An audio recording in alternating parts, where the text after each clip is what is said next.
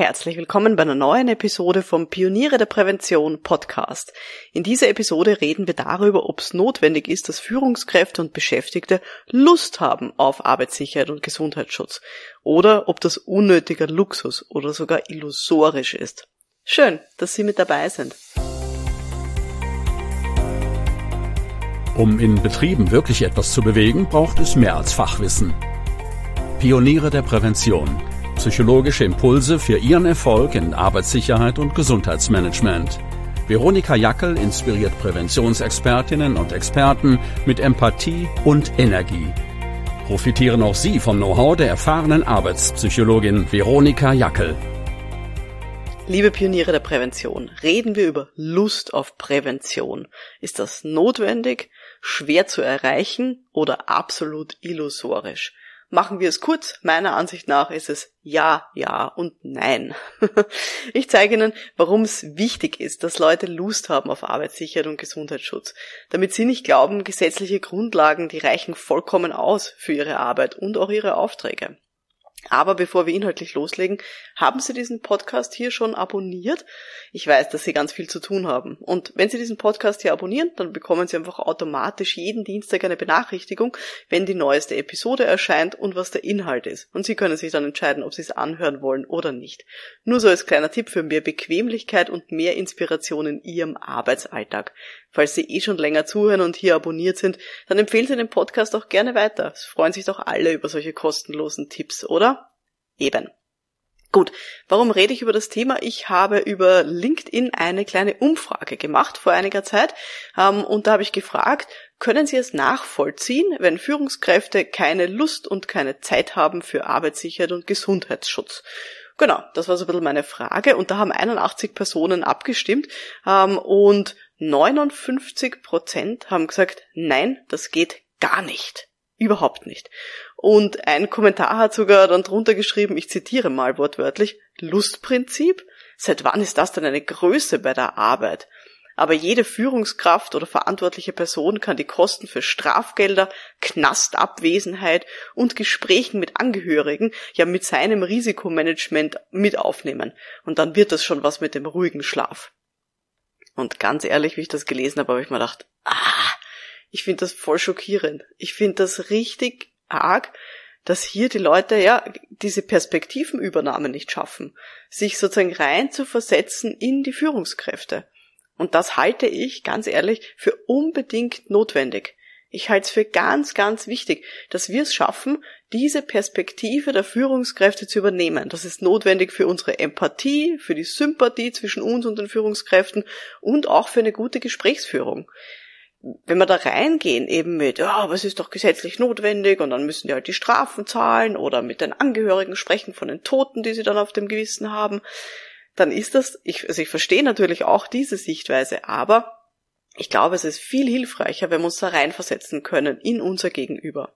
Machen wir mal ein Beispiel. Machen wir mal was ganz was anderes. Stellen Sie sich vor, Sie gehen zu einer Ärztin und machen dort Ihre jährliche Vorsorgeuntersuchung, einen vollen Check durch Ihren Körper durch, wie es Ihnen so geht.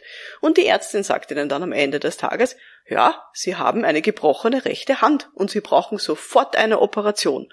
Und Sie müssen davon ausgehen, Sie fallen dann sicher vier Wochen aus mit dem Schreiben. Was antworten Sie dieser Ärztin? Wahrscheinlich werden sie sowas sagen wie, ja, okay, das kann schon sein, dass da irgendwo ein ganz ein feiner Haarriss vielleicht ist, was dünnes, aber ich habe keine Schmerzen, ich habe es bis jetzt nicht bemerkt und ganz ehrlich, haben Sie jetzt Zeit, dass Sie vier Wochen ausfallen, dass Sie nicht schreiben können? Wird das gehen? Wahrscheinlich nicht. Aber wenn die Ärztin dann drauf besteht und sagt, ah, Sie müssen sich unbedingt morgen operieren lassen, wie reagieren Sie dann? Und vor allem, was denken Sie sich dann über diese Ärztin? Naja, wahrscheinlich würden Sie sich denken, geh bitte, die pocht natürlich drauf und das ist ihre Rolle, aber eigentlich, die muss doch verstehen, dass wenn ich nicht eingeschränkt bin im Alltag und diese anscheinend gebrochene Hand bis jetzt nicht bemerkt habe, dass es nicht so schlimm sein kann. Und genau so ist es umgekehrt. Stellen Sie sich mal vor, Sie sind jetzt die Ärztin und Sie erzählen einem Geschäftsführer oder eine Geschäftsführerin, äh, dass sie schlechte Präventionskultur hat in ihrer Firma und dass sie die bis jetzt einfach nicht gesehen hat oder dass sie vielleicht die psychischen Belastungen von ihren Beschäftigten bis jetzt nicht gesehen hat. Kommt Ihnen jetzt die ganze Geschichte ein bisschen bekannter vor? Manchmal erzählen wir nämlich unseren Ansprechpersonen Dinge, die wir total für offensichtlich und schockierend halten und für die man unbedingt jetzt gleich Maßnahmen setzen muss und die man unbedingt sofort beheben muss. Und das ist aber intensiv. Es dauert halt lang und es kostet vielleicht viel, also Zeit oder Geld oder Energie. Und unser Gegenüber hat das Problem vielleicht so bislang überhaupt noch nicht wahrgenommen. Er hat das Problem gar nicht so gesehen und sieht vielleicht auch die langfristigen Konsequenzen so nicht wie wir und hat vielleicht deshalb auch überhaupt kein Interesse daran, ja Zeit und vielleicht eben auch Geld in die Lösung rein zu investieren. Und ich glaube, jetzt wird das Ganze ein bisschen ein Schuh draus, oder? Und ja, ganz ehrlich, ich will, dass Leute Lust haben auf Präventionsangebote von uns. Und ich will, dass die das nicht nur als notwendiges Übel ansehen, was man halt machen muss, weil es gesetzlich vorgeschrieben ist oder weil es gut ausschaut auf der Website oder sowas. Und denken Sie jetzt bitte nicht an irgendwelche überlebenswichtigen Dinge, keine Ahnung, auf einer Baustelle einen Helm anschaffen, also irgendwelche so fix vorgeschriebenen Sicherheitsmaßnahmen. Es gibt bei uns in der betrieblichen Prävention so viel mehr und es gibt so viele Grauzonen. Es gibt Dinge, die gar nicht gesetzlich gefordert sind, aber von denen wir halt wissen, dass sie wirksam sind und hilfreich, wie keine Ahnung, dass alle Leute, die an einem Computer sitzen, einen höhenverstellbaren Schreibtisch haben, wo sie auch mal aufstehen können. Oder wertschätzendes Feedback, gesundes Führen. Das ist gesetzlich nicht vorgeschrieben jetzt in dem Ausmaß, aber wir wissen, dass es hilft. Und es gibt Dinge, die sind schon gesetzlich gefordert, die kann man aber auch so ein bisschen halbherzig erledigen. Ich denke jetzt an mein Thema, an die Gefährdungsbeurteilung psychischer Belastungen. Die kann man sehr halbherzig erledigen, aber ich weiß, dass man sie auch richtig gut erledigen kann. Und ich arbeite viel lieber mit Führungskräften und Geschäftsführungen zusammen, die Lust drauf haben, so eine Gefährdungsbeurteilung zu machen und die das intensiv machen wollen.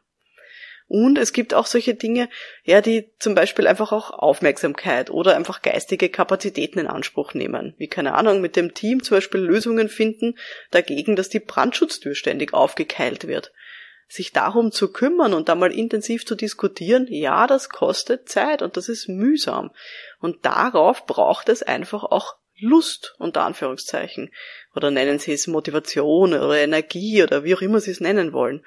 Aber da braucht es einfach mehr als das, was sonst manchmal am Tisch liegt.